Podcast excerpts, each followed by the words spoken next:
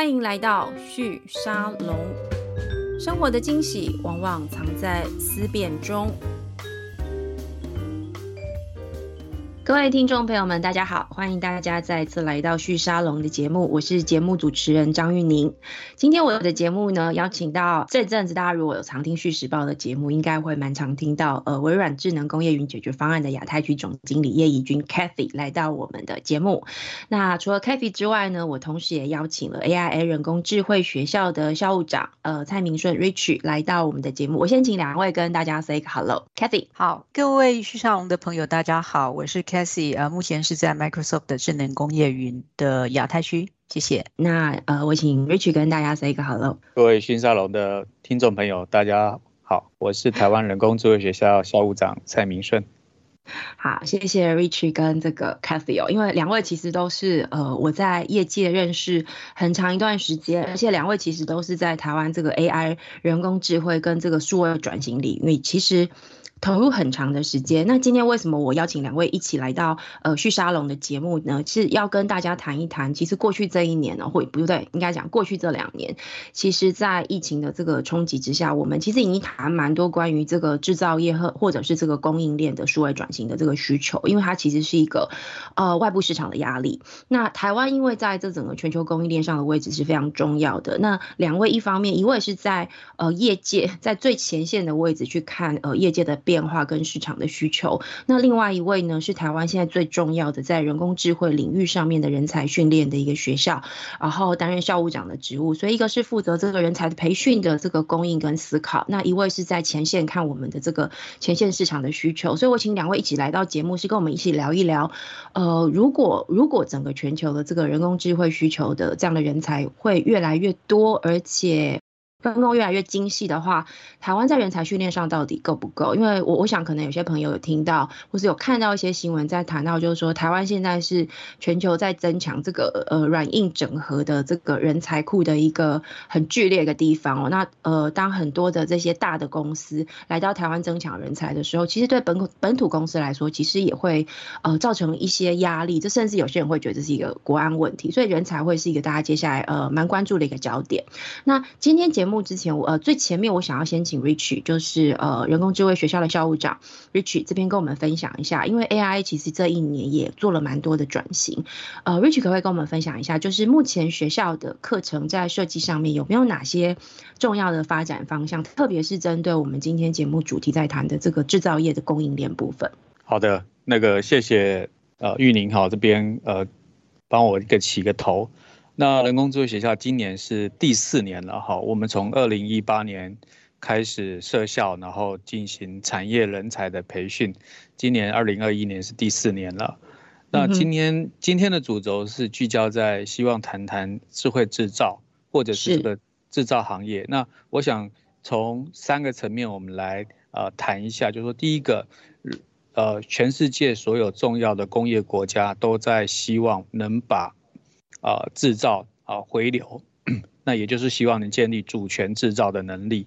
那也就是说，人呃制呃制造的能力呃，基本上在很多工业国家是越来越重视。那今天的制造跟过往我们理解的这种汽车主导的工业制造不一样，是它需要呃透过半导体、软体啊，我们就是我们所有主主要要谈的智慧制造的能力啊，需要去做提升。那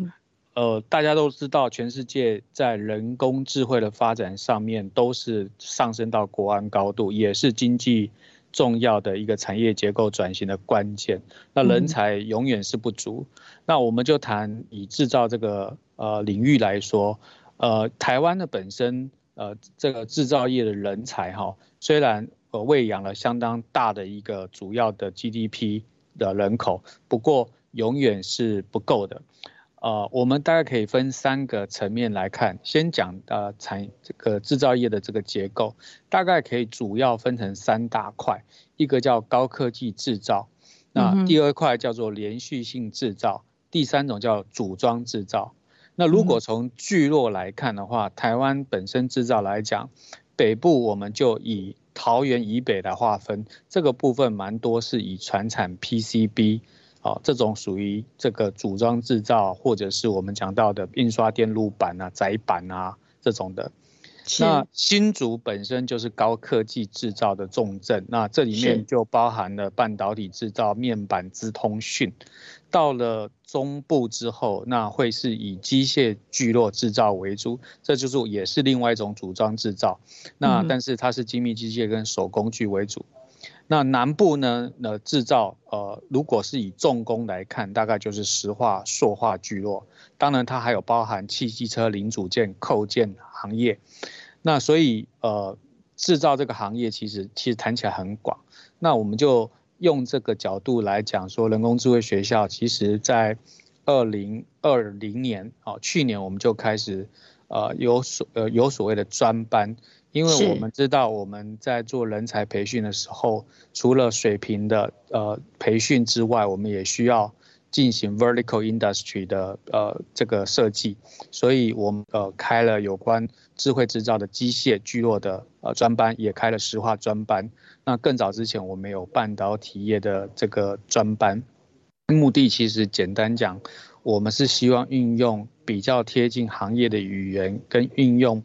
啊，不同的产业聚落的特色案例，来进行实际的问题解题。是目目的当然就是希望能提供产业集战力。那人工智慧学校基本上跟高教有一个很大的差异，是我们不是训练年轻的在校生，还是以有产业 domain 的人为主。是这边。呃，跟听众朋友先做一个简单的说明，对，是瑞奇大家很很清楚的跟我们讲了一下整个台湾，特别是在制造业这个产业结构上，这这个我想要请 Kathy 也跟我们分享一下，因为其实人工智慧学校它的起源也是刚刚 Rich 有谈到了，我觉得我觉得刚刚 Rich 谈到一个蛮重要的角度，就是。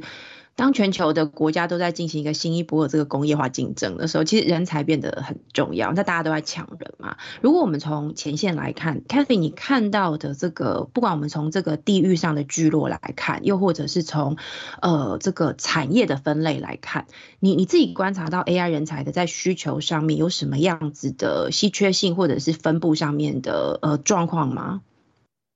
嗯，我我刚刚其实听 Rich 在分享，就是说，呃，人工智慧学校在针对就是呃智慧制造的 AI 人才的培育，我觉得。真的呃蛮好的，因为走到第四年，那我非常乐见就是看到说，呃现在已经比如说针对不同的行业哦，不同的行业、不同的聚落去做这个专班的这个人才的培育哦，但我觉得这个的确就是产业所需要的哦。那回来 Echo 那个刚刚玉宁问的问题，就是说我我我在第一线看到是什么样的一个需求哈？那我我又就用这这几年我看到其实改变好了哈。我记得三年前那个时候，其实我们开始在做。做物联网或者是工业云的时候啊，几乎每一个台湾的客户，大客户五百大的客户来哈，都说我送了多少人去参加人工学校。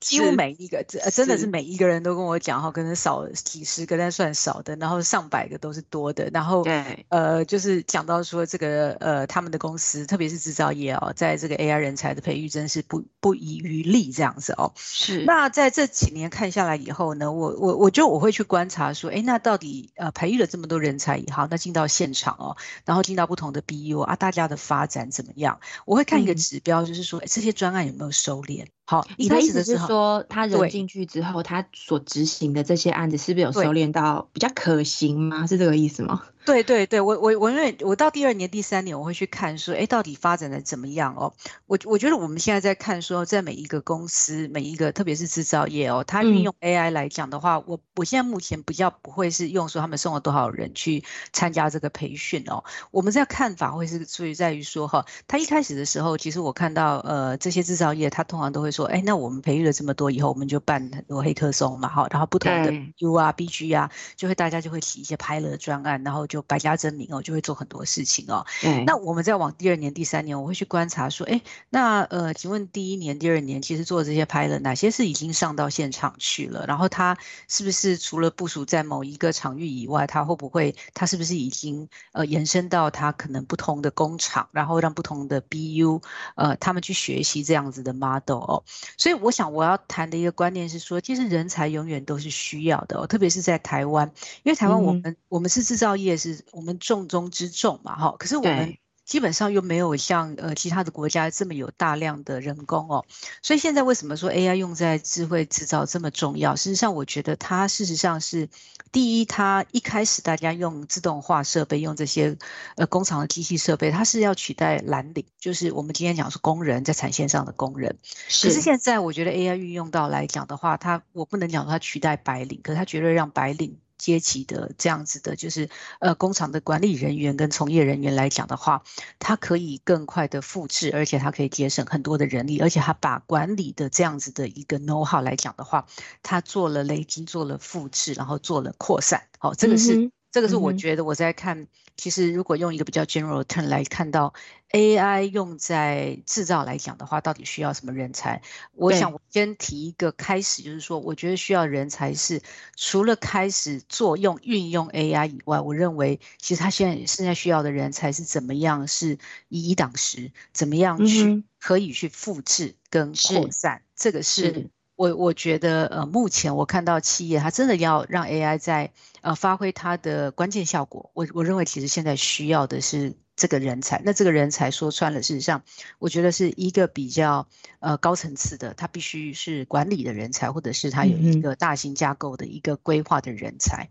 哦，那要么就是。从技术上来讲的话，可以在呃企业给一个呃，我想是可以变成是帮企业制定一个这样子的一个呃大量部署的这样子的一个架构。那另外就是说进到专案管理来讲的话，怎么样做这个管理人才哦？所以这个是我想我从另外一个角度想要呃来做一些分享的。是 k a t h y 你刚刚讲这个，其实我我觉得还蛮明显，在 Echo，其实我们前几集题目呃节目在一直在聊的关于韧性、韧性时代的这个一个需求，就是说 resilient 它要够弹性，因为外界环境一直在变化嘛。那你刚刚有提到，其实它需要一个比较高格局的，甚至是管理层次的，去看呃新的这个外界变化的呃需求，赶快去调整，并且做出这个立即的回应。这个应该也是为什么我们现在在想这个所谓的 AI 人才，它重点是因为它。可以透过 AI 的能量，让公司的这个转动或者是变化是比较快速的。它是一个可以快速转动的、快速改变的这样一个组织的结构哦。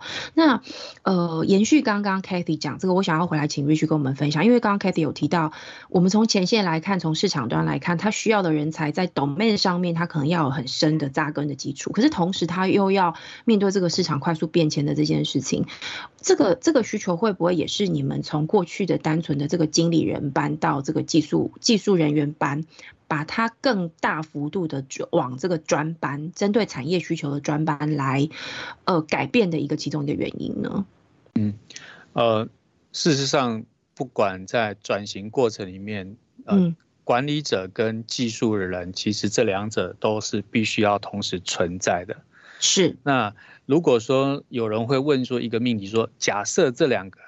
你要二择一。而且你非非得要决定谁比较重要，是那我想我们可能答案是，也许管理人也许五十一个 percent，那技术人四十九个 percent，但是这个这个比例上面会随着时间的推移跟技术的成熟会有所不同。好，也许未来的技术上面趋近成熟，那你技术上面的比重也许会再降低一点，但。管理的，因为东西的成熟带来的流程上的重组，啊，公司组织文化，还有这个有关于职职能职的重新定义，那你就会越来越多。那毫无疑问，呃，人工智慧在这个推导过程里面，会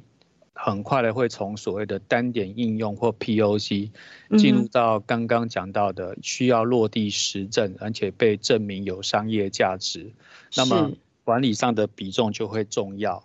那我就来回应说，呃，这个问题本身，呃，如果说我们要谈管理者跟技术人，大概现在需要的角色间距，那外面报章杂志也都谈很多了，包含呃这个需要跨域啊，需要呃需要有有有多几个技能，而且需要去具备 domain know how 啊，好等等，这都有。那我觉得关键是从我们课程设计的角度，呃，会有一点点的变化。我就用三句话来，呃，做先做一个呃呃起头结论了哈，就说是，如果你我训练的工程师他本身是要做 research R N D 的，那他的目标是用系统的方法来解决长远的问题。是，如果我要训练是工程师懂得运用人工智慧来解决一些眼前当下的问题，那他就是用既有的工具跟方法。嗯哼。那如果我要培养的是整合者，特别是产业可用的人才，特别是兼具管理又具技术的，那么我们需要用案例的方法。特别是呃，让他知道怎么去定义问题，跟运用哪些可行的 AI 技术。是，那我那这个是呃比较大的差别。那呃，现在我想我们在呃学校，因为累积了几年下来，已经有相当多的 use case。我们在 To Go 接下来二零二二二三，我想我们会就是尽量贴紧用产业的语言、产业的案例来进行实际的。呃，解题训练或者是去做个案研究 （case study） 的方法是。那呃，过往我们比较着重找的师资也是倾向于 computer science 或者是统计呃领域的。那我们从二零二零年开始，慢慢的开始有像呃公共的、化工的啊，包含医疗的，包含接下来可能还有机械的。那这也意味着说，这一门人工智慧的的技术，其实已经扩散到各个不同学科领域去了。那么也带来了不同的领域面呃的的老师在解决商业问题也好，制造业问题也好，他们有不同的手法。那这个可能是呃。另外一个差异，哦，这个是跟以上做一点分享，对。不过，H，我我觉得你刚在，我我听你在讲这个事情，我就在回想说，哎，过去四四年的时间，从人工智慧学校刚创办到现在，的确，台湾也在呃整个学校的这个过程，其实你们等于是跟着台湾的这个产业的人工智慧的这个发展的历程，你们也跟着在转型。就是我我还记得，呃，那时候申伟刚创办的时候，他有说到，就是说什么时候人工智慧学校的长远目标，他跟我说就是要把学校收起来。嗯，你很少看到一个人说，哦，我今天创办一个单位是未来我要把它收起来这样子。他说，人工智慧学校最成功的那一天，就是这个社会再也不需要一个外部的一个专门的呃训练人工智慧的这样一个人才的单位，而是它。更具体的落到各个产业、各个公司里面，而且它变成一个常态性的这样一个部门跟职位，甚至它是分散在各个很多不同部门里面的。那呃，我刚刚在听你讲，就是说这四年来似乎好像也是慢慢的在往这样的一个方向走，因为你刚刚有提到一个重点，就是说案例的这个验证这件事情变成一个很重要的，就等于是你们在跟学员的关系不再只是教他一些比较基础的。我知道你们其实前两年的课程，像比如说经理人班，我比较熟悉的部分。很多时候其实是在跟这些呃公司的老板们或高阶主管们说明什么叫人工智慧，嗯，它的技术怎么落到生产过程，或者是组织管理上面让它变得更有弹性。刚刚 Cathy 有提到的人工智慧的这个技术有个很重要的缘由或是价值，就是在于它会让事情变得比较呃有效率，而且它是用智慧方式来管理的。那这两年我刚刚这样听你说，其实你们的角色好像又有一点点在更往前走，而且。跟业界之间的关系似乎是更呃融入到他们的这个内部的专案的需求，甚至这样会不会有点像顾问的一个角色啊？嗯，呃，我觉得我们不敢说能做顾问啊，但是这个与与时俱进是需要的。是呃，这个市场的需要在推导，不管是呃盈利组织或非盈利组织在往前。那那反过来讲，以人工智慧学校这样子的。这个非营利性单位，我们当然也希望能引领一些，呃，就是产业啊，能做对的事情，哈，不是只是呃靠勤奋努力，哈，嗯哼，那嗯，刚刚您提到就是说学校其实真当然终终究会有一个任务，哈，做到一个程度，但我想绝对不是今天了，哈，因为当然还很早，还非常早，那那个那个就说我们。一开始推科技跟知识的普及，紧接着我想大家更需要是怎么样能更有透过社群的力量，或者透过产官学员的一些整合，甚至是 leverage 啊，比如像 Casey、Microsoft 这样的大厂，能把国际链接，把台湾再推回去国际的中心，而不是只是在呃，我们在世界的硬体，我们是世界的中心，但是我们在软体终究是一直是世界的边缘。那我们是希望利用这件这一次这个人工智慧这个机遇，把把把台湾能不能再把竞争力往上提升一个层次？那落回实际的执行层面，我们其实一八年开始，一九年我们主要就是说好，我们推一个主题叫大 AI 时代的起点。二零二零年，我们叫加速 AI 新时代来临。今年呢，我们主题叫大国竞逐下的 AI 新方向。如果大家对学校有关注，应该可以理解，就是说我们确实是一直在思考学校的进程能不能跟台湾的产业进展 align 在一起。是，好，所以那个谢谢。玉宁呢？那有这个很那么棒的提问，对，是。那这个我想要请 Kathy 也一起来聊一下，因为刚刚其实呃 Rich 有提到了，其实对 AI 人工智慧学校来说，它有一个呃社会公共性的一个任务存在。但是呃在这个过程，它当然有一个比较宏大的想法，是希望让刚像刚刚这个 Rich 讲，今年的目标是这个大国竞逐下之之下的这样子的 AI 的一个产业整体的升级哦，呃。K a t h y 你看，因为微软是一个跨国企业，你们看到整个全球在 AI 应用上的呃一些变迁跟这个能力上面的布局，你你认为台湾接下来如果要做到刚刚 Rich 所提到的这个人工智慧学校这样一个目标的话，呃，在产业界这边，人工智慧学校跟业界之间的合作，除了这样的训练人才之外，你觉得还有什么样子的方向是可以持续去推动的？其实，呃，玉宁跟 Rich，我觉得你们点出一个点很重要，就是说我我刚才在思索说，到底，呃，其实 AI 结合产业这个东西，它到底可不可以变成是一个外销的一个项目？对，一个项目这样子，对对对，因为这个其实是软实力。哦，那你看哈，我们当然，其实我觉得最基本基本的东西就是说，呃，台湾这些制造业哈，我如果因为我们比较熟悉在谈制造业哦，是台湾这些制造业，它把 AI 当做是它的呃。呃，提升它的生产力跟它的竞争力的这样子的一个一个武器哦，是。那这个这个的确就很重要了，因为我们在讲说，其实全世界各个国家哈，大家用数位化的能力，呃，跟积极的程度其实不太一致啦。哈，比如说像欧洲的一些工业大国，哎，他们的工业化很强，可是他们其实在数位化来讲的话，有时候进展是比较慢的。那你也看到就是说，哎，那这可能大家在这几年下来觉得说，哎，那他们的竞争力好像不像是过去呃。几十年那么的好，那美国是正好好像是相反吧？哈，我们美国数位化能力很强，因为其实这些软体的云端的大厂都在美国。那但是他们他们制造业，呃，事实上，呃，长久以来可能都是靠欧洲国家或者是呃制造重镇移到了亚洲这边来。那但是这几年又在讲说，哎，那制造业要回流。那制造业回流，美国来讲的话，当然不可能回去再去用过去传统的这一种大量的呃这个人力密集的方式去做。那当然，其实他们现在就用。运用很多的 AI、IoT 的这些能力去提升他们的产能哦。好，那那这个是当然就是说，我觉得基本面来讲的话，用 AI 其实呃怎么样去提升这个这个生产力哦。可是我呃台湾这些呃，比如说刚刚 Rich 讲说，哎，在人工智慧学校那产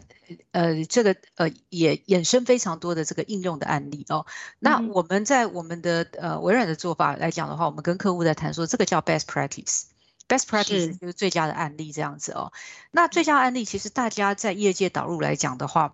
呃，特别是从管理的角度来讲的话，这个叫 use case。use case 是这样子说：如果今天 A 客 A 公司他今天用了这样子的一个方式，用这样子的一个 training 的 model，用这样的 algorithm，然后他去解决一个他的什么良率的问题，或者是呃这个预测性维修的这个问题来讲，那 B 公司就想：哎，那我这样子已经验证出来，看起来它良率提升很多，所以我就可以用这个叫 best practice。那我一直在思考说，那这个东西到底会不会卖？就是对啊，我很多人都在讲说，感觉很有价值。对，然后你知道台湾有多好的制造业，每每一个人都在思考说，我这个内部有用的多好多好，然后我今天就可以把这个包装成我到外面去卖。对，好，我想 Rich 你应该很熟悉，你听到很多的的的厂商都在讲这个事情哦。对对。那我我们其实，在辅导的过程中，每个人都在跟我讲说，我做数位转型，所以有这个东西要可以去卖哦。然后我们其实现在在做辅导的过程中来讲的时候，真到底就是那个那个 gap 在什么地方？那 gap 在哪里呢？那 gap 就是在于玉宁，我们上次在聊的那个系统化的能力。没错，我刚才在想，其实就是系统化这件事。对，就是系统化的能力。你呃，你怎么样把它从专案变成是它变成是一个产品。嗯哼，哦，这个是系统化的的的的能力，因为产品才有办法复制。可是你这个 use case 在呃，比如说大家很常用 AI 做这个所谓的呃良率嘛，哈，那你把它用在 PCB 版，哎，可能 work。可是，在同样东西把它用到纺织，哇，那可能不行，我 没错，复杂很多，因为它那个颜色跟材质那个就不是很像的东西，那就不是完全是完全可以复制的东西。哦，所以其实在于说可复制性来讲的话，你需要用一种系统化的方式去思考这个问题。第一个是可。复制性，第二个是你有没有办法去扩散，呃，有没有办法去呃 scale scale out，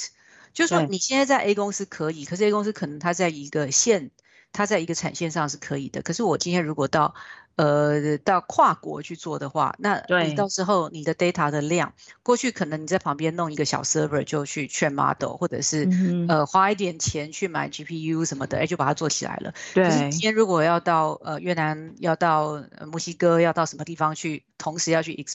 呃，expand 这样子一个 use case 来讲的话，那你的 computing power 你不太可能说在每一个厂你都去找 IT 去做这种不同的呃，就是去 set up 这些所谓的对的 power 哦。所以第二个系统化的问题叫做 scale up 的问题，就是当你的规模变大的时候，你有没有办法去去去去 support 这个事情？是，对。那那第三个就是我常常在讲，就是沟通的能力。好，台湾就是说，我们怎么样把我们其实我们都很会解决问题，可是我怎么样去提醒你现在要去卖的话，我怎么样去提醒我的客户说，哎，你需要这样子一个需求，你怎么样去沟通说，你这个 use 可以，这个 use case 可以 apply 到你的其他的公司里面。是，所以其实回来就是讲说，哎，那那刚刚 Echo 呃 Rich 刚才讲的是说，我觉得呃，我我我举一个我觉得比较简单的的 example 好了，我觉得。台湾现在目前在 domain know how 上很强，好，所以那第二个是台湾在解决问题，在做这些应用工具上面的能力很强。可是台湾现在在你怎么把它系统化的这个问题，这个其实有点 echo 刚刚玉宁问的问题，说，哎，那哦呃要要需要多点人才跟需要投多一点的投资，实际上我觉得是在把它系统化能力，这需要再去加强。那这样。真的就可以说，哎，那我们今天怎么样结合 AI 跟 domain know-how 这个东西，它可以变成是台湾的一个新的一个蓝海的 business。这个是我我们最近这几年，呃，其实最近一直在思考的这个问题。是是，不，刚刚 Rich 呃 k a t i e 也有提到，就是说你在你在这个呃学校的服务的现场，你们非常多这个学员，或者是把学员送来 AI 人工智慧学校学习的这些企业主们，他们可能也会在思考同样的，能不能把他们这些数位化转型之后的这些好。的经验好的案例，或甚至是流程方法，变成一个产品来销售。呃，在你你的这个学校教学过程里面，有看到更多这样的案例嘛？那目前你有没有听到或了解到？呃，真的已经有些企业，它试着在这一端开始有些实做，甚至去实现刚刚 Kathy 所提到的几这些要素，比如说你要能够沟通，要 scale up，然后要让它是可以复制的这样子的一个特质。确实是有的。这个题目呢，呃，我怕待会会发散，没有办法收敛。所以我就直接说，就说大家都在思考怎么去帮助企业做数位转型。那有一个数位转型的 term 呢，就是说数位转型就是毛毛虫变蝴蝶，它是需要去做呃变形的。那这件事情，但是依然是要回归到说，那这个企业具备的能力到哪里？那我刚刚提到说，回到我们比较确实的 AI 现场。呃，导入到制造业也好，或者是行业，呃，一般如果说我们大概可以分成三个层次，一个就是我讲的一般解，另外一个叫做特解，还有一个叫呃特别的特哈特特解。那什么叫一般解？一般解就是说我们今天教导一般的 AI 知识，你用它，你直接去呃抠框架，然后做一点基本调参，这个叫做一般解。就是到。到哪里都可能可以应用的这样子的一个对，但是但是这个东西构成不了呃 solution，是特特解，就是说我今天拿到一些行业上，它也许有一些共同性，比如说雅思检测，比如说 PHM 好设备器材预防性维修，它可能可以，可是没办法拿同一个 model。啊，用一模一样的方法 copy 上去，然后就可以用。它是势必要有人去调整的，这个就加上 domain 了。那什么叫特特解？特特解就是说，各位想象一下，一些集团型的大型跨国企业，或者是我们比较台湾具标杆型的企业，基本上他自己做出来东西，光他集团内，如果他要自己去做，他就已经形成自己的竞争优势了。是，他不太会再向外去做输出的。哪些公司才会去想要向外输出？就是说，他这个行业面临了一个很大的变化，他非得要去做改变，否则他会有生存问题的。对，那才会有。举个例子，前一阵子我们在看一篇报道，就是全世界的五大车厂面临的 Tesla，没错，很大的冲击，来一个 彗星撞地球的竞争嘛。那很怕恐龙这个物种。哦，这个大家会毁灭嘛？是，所以就有像汽车业者，像 Volkswagen，他花了一百亿，但是去做，可是它本质上面来讲啊，毕竟思维上不同，就很难去转换成变成是一个 software driven，我们叫 software defined vehicle 的这种公司。那这个只是一个 sample 啦，哈，不，历史上还有很多像 Nokia 对上 iPhone，这个都有的。那那我回过头来，我就是说，如果从给台湾企业的建议，我觉得也许我们一开始先不用贪心到说自己做得好，然后拿到别人家也可以用，因为基本上你就本质上面你本业还是以制造业为主嘛，嗯，呃，你只能说我能不能我的东西 A 加 B，然后变得更有的这个更有这个竞争。举举个例子，我是做半导体设备机台的，我是做精密机械的，我能不能透过 software，我让我的未来。我的这个销售也好，公司规模也好，在做扩增的时候，不需要随着扩增增加那么多的人力，而是能更有效率、有方法的来做管理。是。那甚至是说，有一天我这些设备机台卖到国外去之后，我依然可以在总部啊进行不管灯塔工厂或者是 remote 方面的管理。光这件事情加上管理的方法，刚刚 Casey 提到软实力。这个其实其实它就是一个 solution provider 了，它就不是只是在是呃只有在制造本业。那呃那像刚刚我提这个状况，其实台湾大型公司有非常多都在做所谓我我称呼叫板块位移啊。是。举个例子，就是我们讲到的啊电子五哥全部都进入到医疗医材市场，比如说我们知道的资通讯或者是面板。其实他们也都在投资很多多角化的设这种小型的呃新创公司，目的就是说，它以它 display 啊为核心，它能不能做一些高附加价值的，不管往上或往垂直走。那人工智慧其实对他们来说，它就是一个呃，就像加速器一样吧，或者是推推进器啊，让让它自己可以呃从毛毛虫变蝴蝶，或者是我以前喜欢看的无敌铁金刚。是。穿上这个金刚飞翼之后可以变，对，可以飞了，好是这样子，是。大概是这个意思。而且你刚刚讲这一段，我觉得蛮好玩，因为你刚刚用这个板块挪移，或是你也用到这个物种的这个演化的这样子的比喻来谈这件事情哦。呃，我我觉得你刚刚在提的这个这个整个观点里面，其实有蛮多的元素混杂在这里面，但它其实是一个非常系统性的一个，或者说我们说比较呃大的格局去拆解整个现在呃企业的 AI 数位转型的架构。看起来其实对于不同的规模的企业、不同的呃类型的公司，它其实所有的人都在想一件事情，就是在这个竞争的环境里面，怎么样好好的活下来。那当然，刚刚 Kathy 所提到这种五百大的公司，他们当然自己有更多的资源可以去思考，是自己未来在整个发展跟成长上面的量能。一个是也许是品质的增长，那另外一个可能是这个管理上面的直化，还有这个量化，就是说人变少，但是它的生产能量变高，这可能是透过人工。智慧的这样的一个技术来转成的，但还有另外一段，你刚刚也有提到，也许是大中小型公司都同时在试着尝试去做，只是做法不同，大家都在寻找一个新的突变的呃方向。或是先为自己的未来的这个物种突变先准备好一个培养皿，所以也许是用投资新创公司，也许是用这个新的这个 business 的发展的思考方向来尝试的。但是不管怎么样，都其实都是为了这个未来的长期的发展跟存活而努力。这个也回到 echo 到我们刚刚前面在讲的。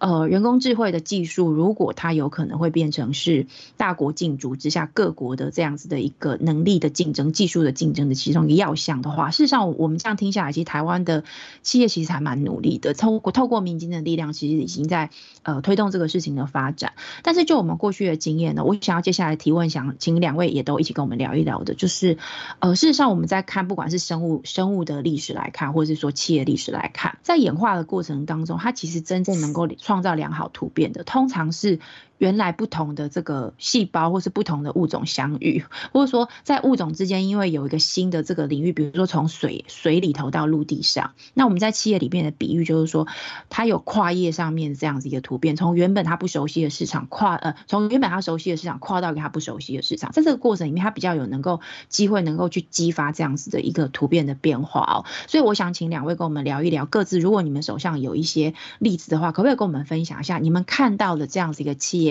它透过人工智慧的技术，或者我们说数位广泛的数位转型这个技术，让它有机会做到这样一种突变的发展。它也许是从它原本既有的产业里面的困境，它突破出去找了一个新的市场；又或者是它在它既有这个领域里面已经发展的很好了，可是也透过这样的突变的方式，它扩展了它的可能领域跟未来在竞争上的一个优势。呃，我我我想先请 Cathy 跟我们分享看看，不管是国内外的例子都好。有没有这样的一个情况？好，那个我比较熟悉的领域来讲，我就先讲国内的 case 好了哈。我觉得。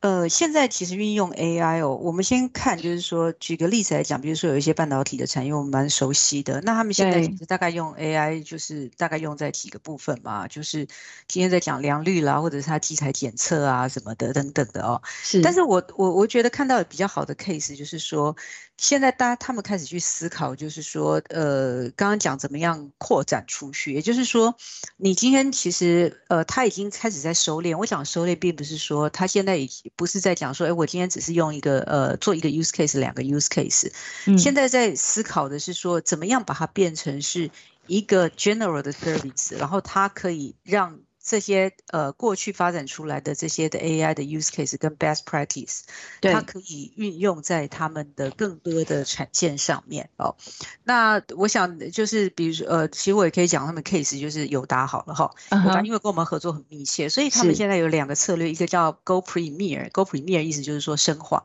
它在内部来讲的话，深化的更用，更更更更深入，让他们更大的呃整个的集团可以来运用这个。那这个就是刚刚 Rich 讲。是说，他们这些 domain know how 的东西，他们把它深化到让他们的整个集团，他们可以互相的去学习，然后呃体会到这样子的一个一个用途以后呢，它这样子的扩散会比较快一点。那第二个部分就是叫做 go industry，go industry 就是说它往外，这个其实也就是玉宁刚才讲，是说它还是没有在突变。好，我这样，它并没有突变，但是呢，它去往外去播种。OK，如果我们用生化，我们用这个，一个是它内部的扩散，就是说，哎，今天其实这个效果不错，所以它扩散到他们的整个的园区。可第二个是说，我今天往外扩散哦，那往外扩散来讲的话，那他们的做法就是成立了一些子公司哦，智能的公司去做这个事情。那老实说，这个也是我现在看到大部分台湾的制造业比较会采取的一个 model。就是他从本业出发，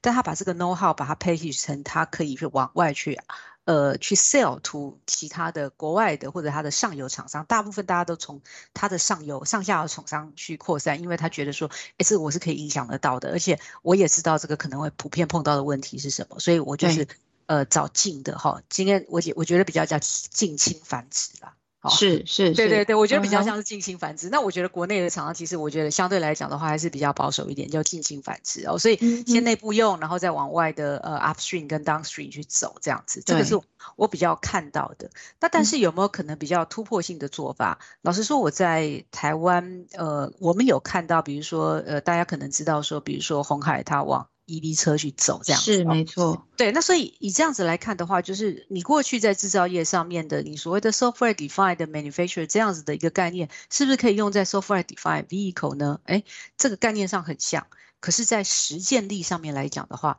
你可能还是需要把呃相对的人才、把这些资源、把这些 ecosystem 把它给汇集在一起。是。那我可能要做呃的，那我的观察就是说，那在这边来讲的话，你要找到这相对的资源来讲的话，有时候并不是在你熟悉的领域上你可以找到的，你必须要透过异业的结盟。要跨出去，对，你要跨出去，对，你要跨出去，那就是你刚才讲的说，你要去创造成突突变的话，就是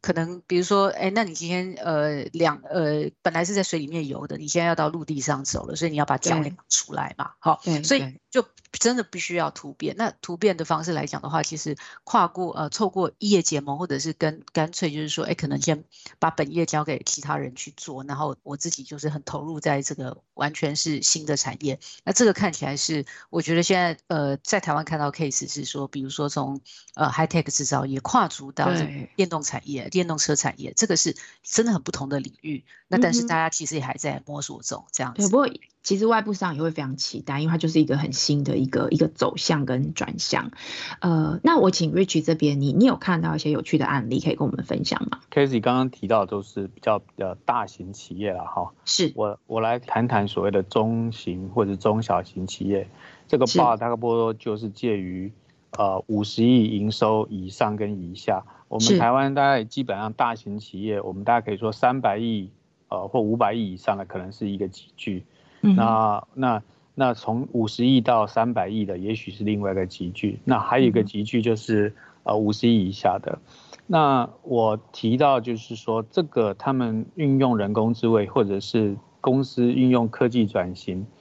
呃，多数有一些公司，因为它的本业其实是蛮传统的。好，但是但是都有意识到，就是这一步不转型不行。然后刚好公司也介于，不管是在接班潮，或者是呃有新的专业经营的进来。对。那么呃，我们就拿以 AI 怎么来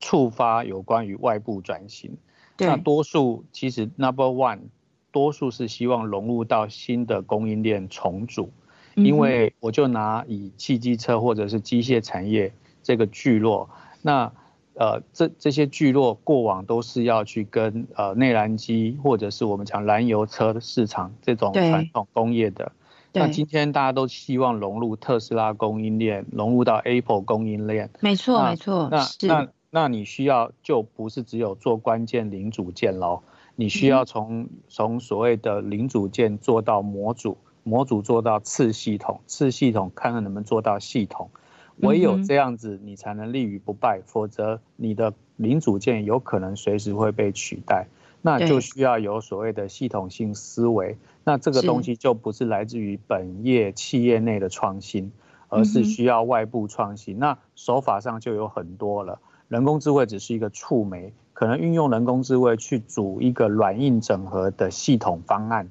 那这时候就会需要有收购、购并。或者是需要联盟啊的打群架这个方法，是，这是这是一个手法。那另外一种就是说，我透过人工智慧去呃把我自己的规模化，如果要再往外延展，那么我能不能在提高生产力，但是不增加过呃在更多的人力状况下，有助于我把工呃原本的生产基地从甲地 move 到乙地，然后我可以，我可以顺势就能做好自己企业的一个呃智慧化转型，哈，或者那那那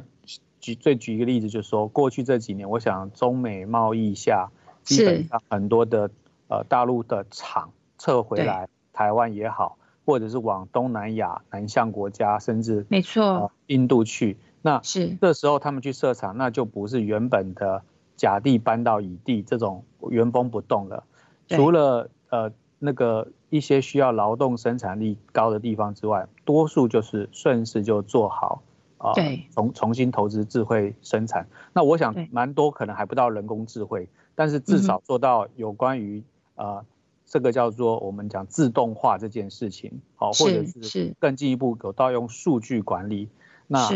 这这件事情确实是为数不少的企业正在做的，好，这是第二种。那第三种的中小企业是干脆就本业就停在那里，他就直接直接要腾笼换鸟，或者是或者是干脆公司就做一种服务形态了。那他怎么做呢？就几个几个二代干脆出来开一家 solution provider，那然后去 serve 他们原本这。这原本这个聚落的公司，但是他的目的很简单，就是之后我的船产只是我其中一个服务对象，那么我的主力反而是在我新形态的以 software 驱动的，或是 data 驱动的的公司。那这件事情现在有几个大议题正在进行，除了企业传产的呃数位化、数位优化、数位转型之外，也有自动化专门做有关于物联网的，还有一种是专门呃呃希望利用有关于碳排放、碳中和议题的。哦，这也是一个很重要的新议题。是那那因为它需要新战场嘛，对不对？对对。那那只是说我 serve 对象先先以我原本的聚落里面的这个 cluster 的对象为主，所以这个也是另外一种。嗯哼，呃，是大概举几个简单例子，但要讲可能还是可以讲很多的。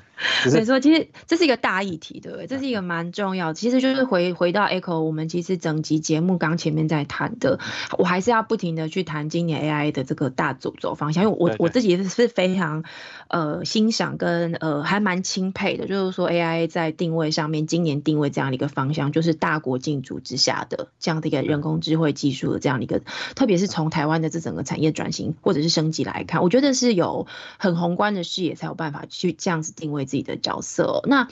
因为时间的关系哦，我最后一题想要请教两位，因为我们刚刚最后一题在谈的事情，其实都是关于这个企业的转型或突变。不管今天是大型的企业，它在寻找这个新的市场，其实这些大型企业也在带领着我们的人类社会转向一个新的这个科技应用的生活模式嘛。或是刚刚 Rich 你有提到的这些比较中小型的企业，它怎么样在这个资源有限的状况之下，还有就是说人。才或是各种的这个市场限制之下，怎么样灵活的去善用它的机会或者是时机？像你刚刚谈到的，就是从中国大陆撤厂到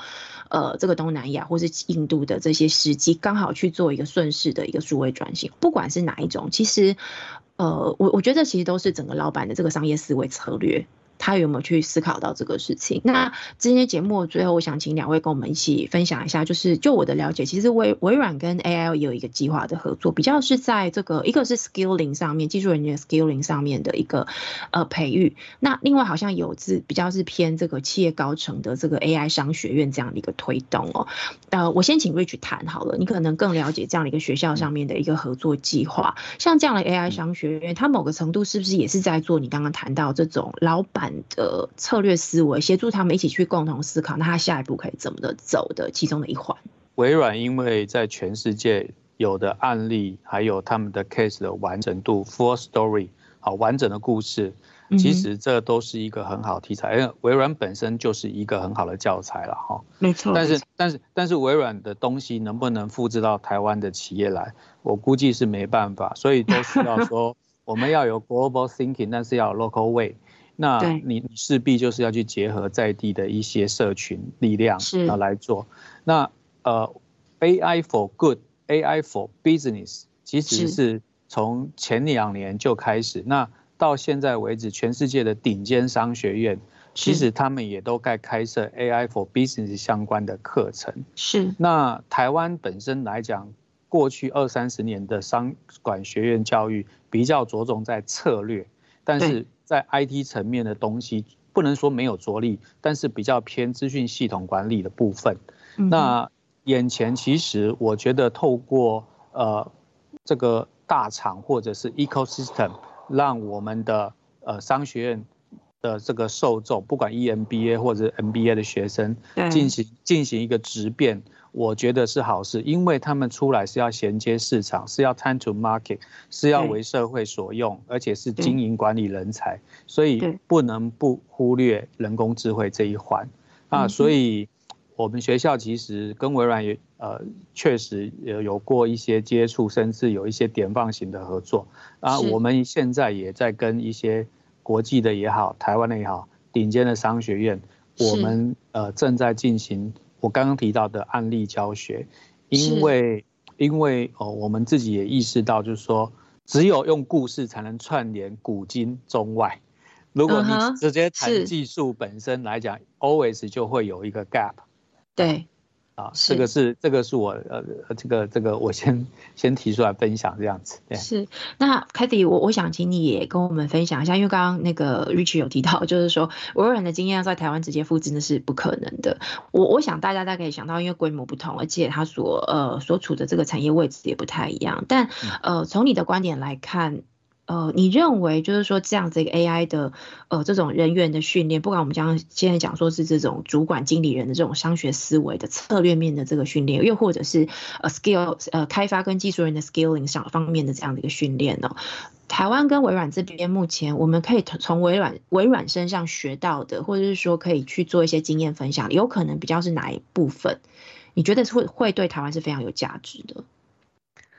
嗯，我呃，当然，其实微软是在一个软体产业哦。那我们在台湾看到，其实会有这个部分的需求来讲的话，无论呃，其实呃，在产业属性上来讲的话，是会有点不一样的。对，但但我我会觉得是说，其实，在跨产业来讲的话，运用 AI、IOT 的这些新的这些技术，现在又在讲什么元宇宙这些技术来讲的话。大家可以交流的，事实上是那一个精神。好，其实我要讲的就是那个精神哦。那个精神其实是我记得上次我们有讲，是说，呃，其实我觉得那个精神就是我们常常在讲 growth my share。Growth my share 就是说是一个呃一个成长的一个一个一个想法哦。对。那我我们其实这个也是在这几年，呃，其实大家可能如果认知说，哎，微软有在做数位转型来讲的话，我觉得这是一个最基本的一个成长心态。那 AI 正好就是说，其实大家在在在思考用这些技术来讲的话，事实上它要来支援你的成长心态。成长心态就是说，啊，那现在为什么要做数位转型？哦，事实上你的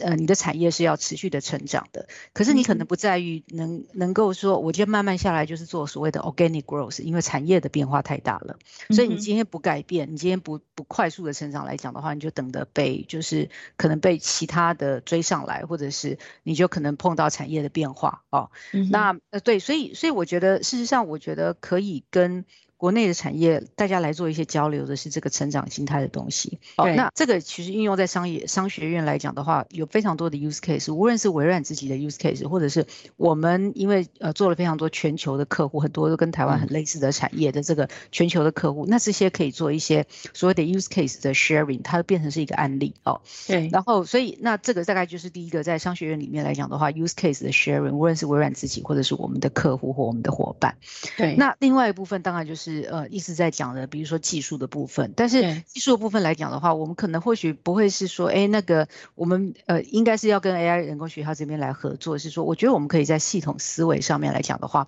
呃，做一些贡献哦，这个这可能是我觉得可以。呃，去呃，在这边来讲的话，怎么样把台湾的这些呃客户或者是这些 partner，当他去思考说我怎么样去把它给呃延展扩散出去的时候，这可能或许是我们可以贡献的部分。是，Rich，你觉得你觉得这个是一个可以合作的方向吗？可以，可以的。我们其实已经有在进行，而且邀请了不少微软的讲者来，是跟我们经理人去去去做这个呃 growth mindset 这个是这个这个这个建立，我觉得很很很不错，对。是，所以我，我或许也可以再再多贡献一点，就是。呃，微软自己，我们的呃，我们的 transformation 还持续在走，还持续在走这样子，所以我们大概真的很转的很快。那那我们每半年就一个 reorg，我自己的部门其实也大家也碰到非常多的组织的改变了。我觉得在这整个的转型的过程中，事实上人跟组织来讲的话，事实上是大家比较不拿出来讲，可是它是非常非常重要的。嗯，那你要把它组织变成是一个有办法去 support AI 的 AI，就像玉你刚刚讲，它可能是 trigger，可是它。它其实为呃，你要让呃整个真的这些 AI 的技术在组织里面来讲的话，它可以发挥它的作用。有时候你是必须要用呃调整人力的方式或者人的思维的方式，才有办法发挥更大的一个效效用这样子。哦，所以这个是这个是我觉得也 share，就是说，哎，微软自己本身大家比较看不到的是组织的变动跟呃对人怎么去赋能它这样子。对，没有错，因为我觉得这个其实也是最核心的，就是，呃，所谓的 AI 它就是一个技术。不过其实因为我我们节目谈非常多这种所谓转型的题目，最终其实还还是回到你整个 mindset，就是你的思维模式，如果真的转变了，事实上 AI 它就是一个工具。重点还是在这个思维的应用。那因为今天时间非常的短哦，非常可惜。本来我之后我在想说，也许也许有机会我们可以请 Rich 再来跟我们分享一下，因为知道我知道你们今年有推一个这个数位长路边会这样的活动，其实也是找了蛮多的这个企业主管一起来分享。那我相信在这个过程里面就有非常多的火花。我们之后节目有时间再邀请您来跟我们分享这个这一段的一些经验。但呃，节目的最后我还是想要做一点点工商时间哦，因为我觉得 AIA 其实呃这四年真的在台湾。扮演跟发挥一个非常非常重要的角色。那身为很遗憾在呃去年的时候离开了我们，但是在这个 Rich 还有呃现在孔校长的带领之下，其实我们看到 AI 也持续在做转型跟变化，有些很多新的呃这个呃服务在推展，而且它其实是 fit in，就它是。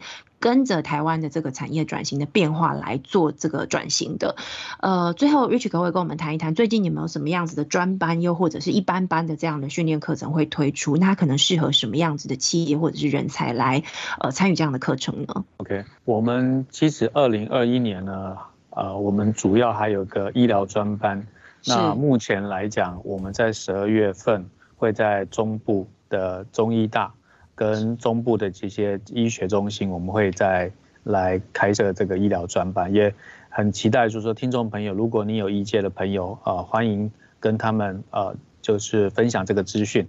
那二零二二年呢，我们会展开来的系列呢，我们可能会有呃 C level 的高阶的这个班种，那主要我们是希望能集结我们累累积的这些 use case 案例，还有。呃，我们会有一些 global 的一些呃这个 speaker，我们是希望能能把二零二二年嗯的当成是下一个 AI 的转折年。啊，也就是说我们从规模化应用进入到垂直深化，那当然乐见就是说有更多的落地案例。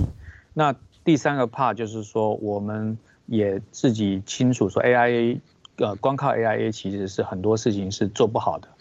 呃，我们也很希望有更多的 partner，for example，像微软，啊，像一些大厂，他们有非常丰沛的资源跟好的案例，那希望能把台湾在接下来这几年的关键年的转型过程呢，我们希望能呃让台湾更成功，好，主要是。会来做这件事情，谢谢 Rich。那 Kathy 最后我想要请，请你给这个呃，刚刚听到我们的节目，或者说接下来也有兴趣到 AI 上课这些，不管是企业主管，又或者是他是比较是开发技术人员的 skilling 这样训练的人，给他们一个小小的建议，就是说，当他们要开始进入这样的一个领域去思考他们的工作的时候，你会建议他们怎么样准备好他们的 mindset？嗯，我觉得。呃，先开始，我这样讲好了。是，就是说，我觉得先开始哦，因为呃，然后嗯，特别是我觉得呃，越高级的经纪经理人呐，他有时候说哇，那这个这个就是好像显学嘛，所以我们对来学这样子哦。可是我我会觉得是说，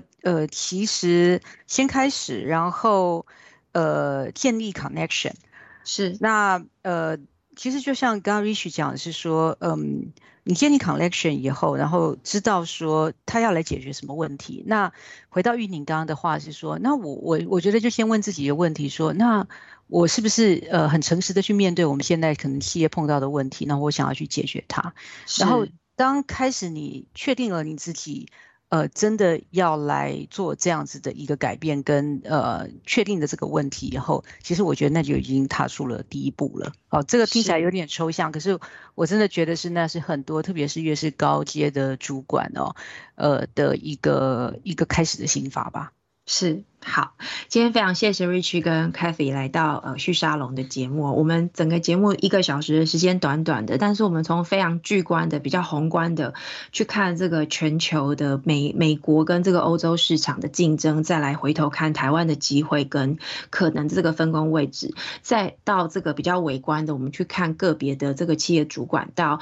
这个人员自己怎么样去思考接下来的策略。不过我我觉得蛮有趣的是说，听两位讲完之后，我有一种感觉就是。我我们其实都走在一个人类历史一个快速转换。跟这个转型的一个关键的时间点上面，那其实每个公司、每个企业、每一个个人，在这个过程，包括 AI 跟微软，也许在不同的角色跟位置上面，可是我们其实都同同时共同的在呃写一个新的历史。那台湾其实有硬体的这个专长跟很深的这个供应链的一个基础，但我们在软体人员的这个相关训练上面，老实说，呃，我们也不输其他人，不然的话不会有这么多的大厂来到台湾去设立这样的一个研发中心。我觉得这是一个台湾。的呃机会，当然也是我们的一个挑战。在如此的这个优微跟复杂的这个全球的分工态势的变化之下，呃，很多的企业大家都一起在找解方。那今天很谢谢 Rich 跟谢谢 Kathy 来到节目里头，呃，我们看到了也思考了蛮多新的问题。那我之后希望有机会也能够再请你们一起来跟我们谈。像今天我们其实还没有机会谈到更细的关于这个系统化的问题。那也许下一集的节目我们会。会持续的来讨论这个题目。谢谢今天大家的收听，也谢谢 Kathy，谢谢 Rich，拜拜，拜拜，谢谢，拜拜。